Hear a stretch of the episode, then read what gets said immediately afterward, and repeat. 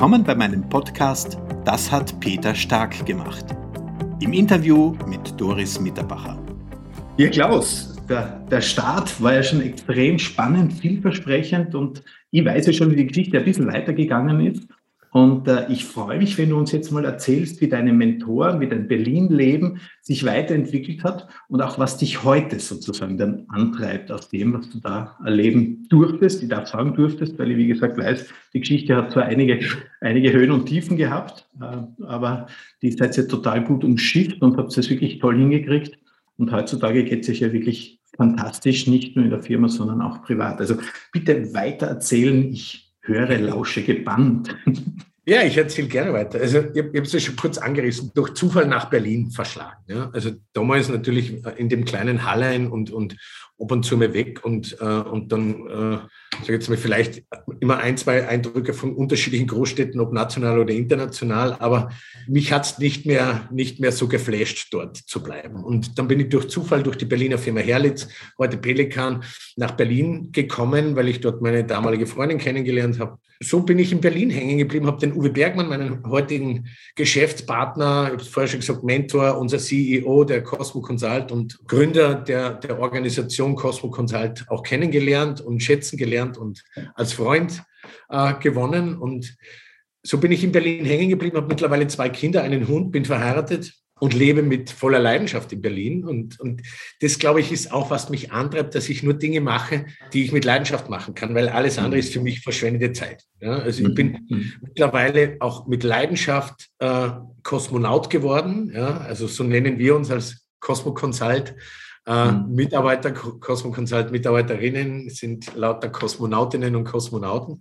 Und ich bin auch ein Kosmonaut geworden, bin heute Vorstand und Chief Customer Officer in der Gruppe, verantwortlich international bei der Cosmo Consult für den, für den Ausbau, für die ganze Marktpositionierung, Go-to-Market, Lead-Generierung, alle Vertriebswege bis hin zur langfristigen strategischen Customer Success Entwicklung sozusagen. Das ist mein Aufgabenbereich. Ja, und es macht unheimlich viel Spaß und, äh, und das Ganze getrieben natürlich auch durch dieses Unternehmertum, was bei mir in irgendeiner Form immer so ein bisschen in meinen Genen wahrscheinlich drin war und wo ich dann 2011 die Chance gekriegt habe durch den Uwe Bergmann und den Gerrit Schiller, die, mit denen ich gemeinsam schon seit äh, Ende 99 eben dann die Cosmo äh, auch vorangetrieben habe ähm, mich am Unternehmen zu beteiligen. Bin dann dort im Unternehmen auch mit eingestiegen als Mitanteilseigner neben dem Uwe Bergmann und dem Gerrit Schiller. Und seitdem machen wir das alle drei aus Leidenschaft gemeinsam. Und es macht einfach unheimlich viel Spaß.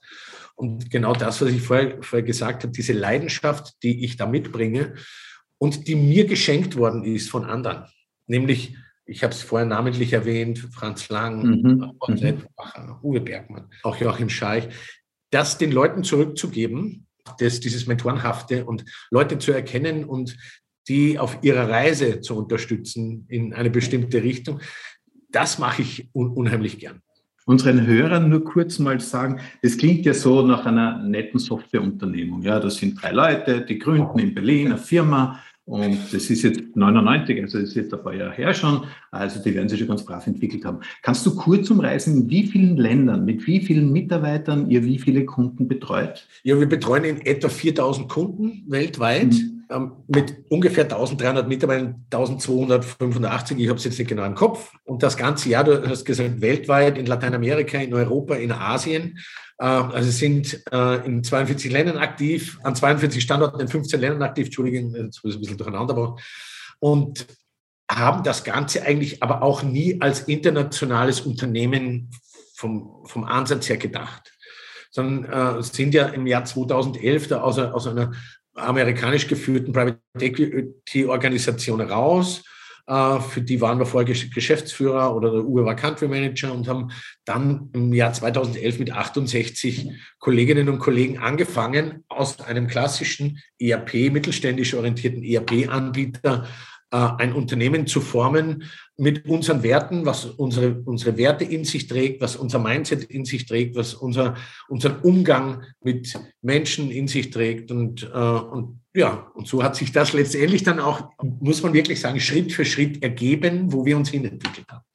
Und das ist für mich so schön. Gell? Du sagst ja, als Private Equity mit denselben Menschen in derselben Umgebung ist irgendwie über Jahre ja nichts passiert. Seien wir uns ehrlich. Also das war ja damals eher äh, ein Verwalter von gleich, von, von gleich viel. Und kaum kommt euer Spirit rein, du hast die drei eh schon beschrieben, Gerrit Schiller, Uwe Bergmann vor allen Dingen und du, äh, kommt dieser Spirit rein, darf wirken, darf sich freisetzen und schon kommt der Unternehmer raus nach fünf Jahren mit 1200 Mitarbeitern weltweit tätig. Also kannst du da mir sagen, wie es dir gegangen ist, war das so ein Gefühl der Explosion? Jetzt darf ich endlich wieder, weil vorher alles amerikanisch fremdbestimmt war?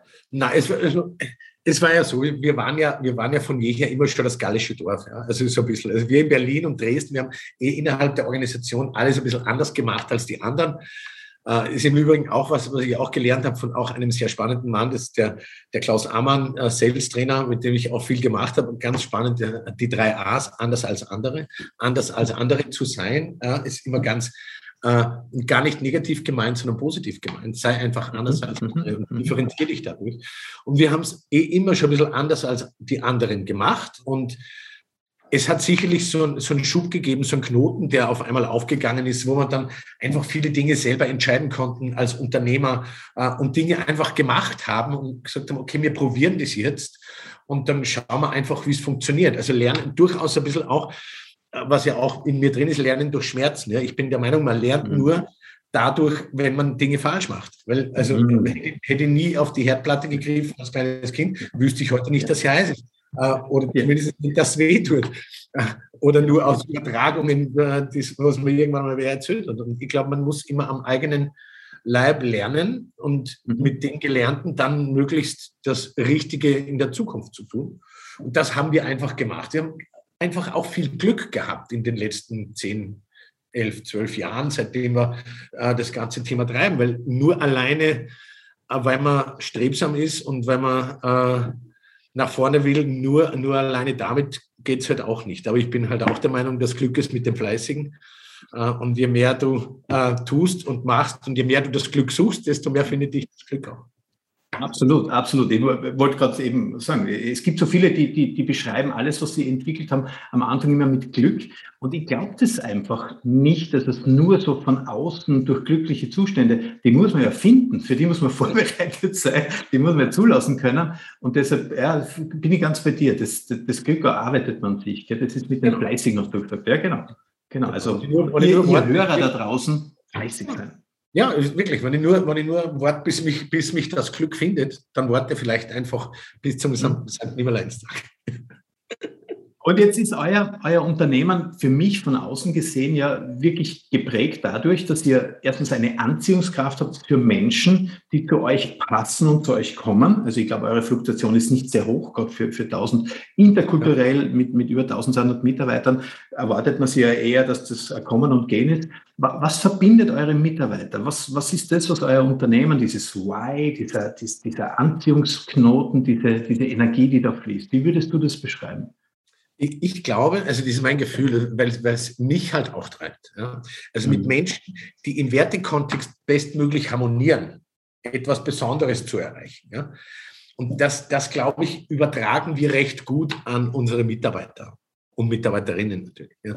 Also ich, ich glaube, das, das treibt nicht nur uns drei an, sondern das treibt mittlerweile auch alle anderen an. Einfach auch mehr, besser, freundlicher, weltoffener zu sein als alle anderen IT-Systemberatungshäuser, Digitalisierungsberatungshäuser, die es so gibt, das, das macht uns aus. Und bei dem, was wir tun, und das ist, glaube ich, schon, schon ganz wichtig, vermitteln wir es jedem und leben es hoffentlich auch jeden Tag vor, dass bei all dem der Mensch für uns einfach das Wichtigste ist und im Zentrum steht.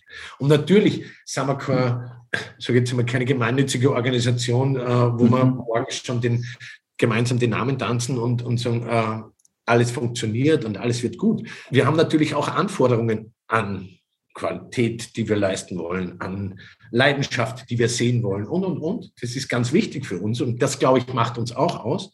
Und das aber nicht als Zwang zu etablieren, sondern die Leute wirklich zu motivieren, das gut zu finden und mit uns mitzulaufen. Das, glaube ich, macht uns, macht uns schon aus. Es ist hervorragend. Ich, ich freue mich schon auf deine drei, vier Inputs, die du uns mitgeben kannst, damit wir auch ins Tun kommen. Ja. Alles, was du hier erzählst, ist ja wirklich wunderbar und erträumens und erstrebenswert. Viele hören das und beim Hören bleibt es halt auch nicht irgendwie hängen. Da ändert sich auch wenig, wenn man was hört und versteht, sondern man muss ins Tun kommen. Und welche Tipps der Klaus jetzt hat für das Fitnessstudio im Kopf, das erfahrt ihr, ihr lieben Zuhörer, in der nächsten Stunde. Das hat Peter Stark gemacht. Im Interview mit Doris Mitterbacher.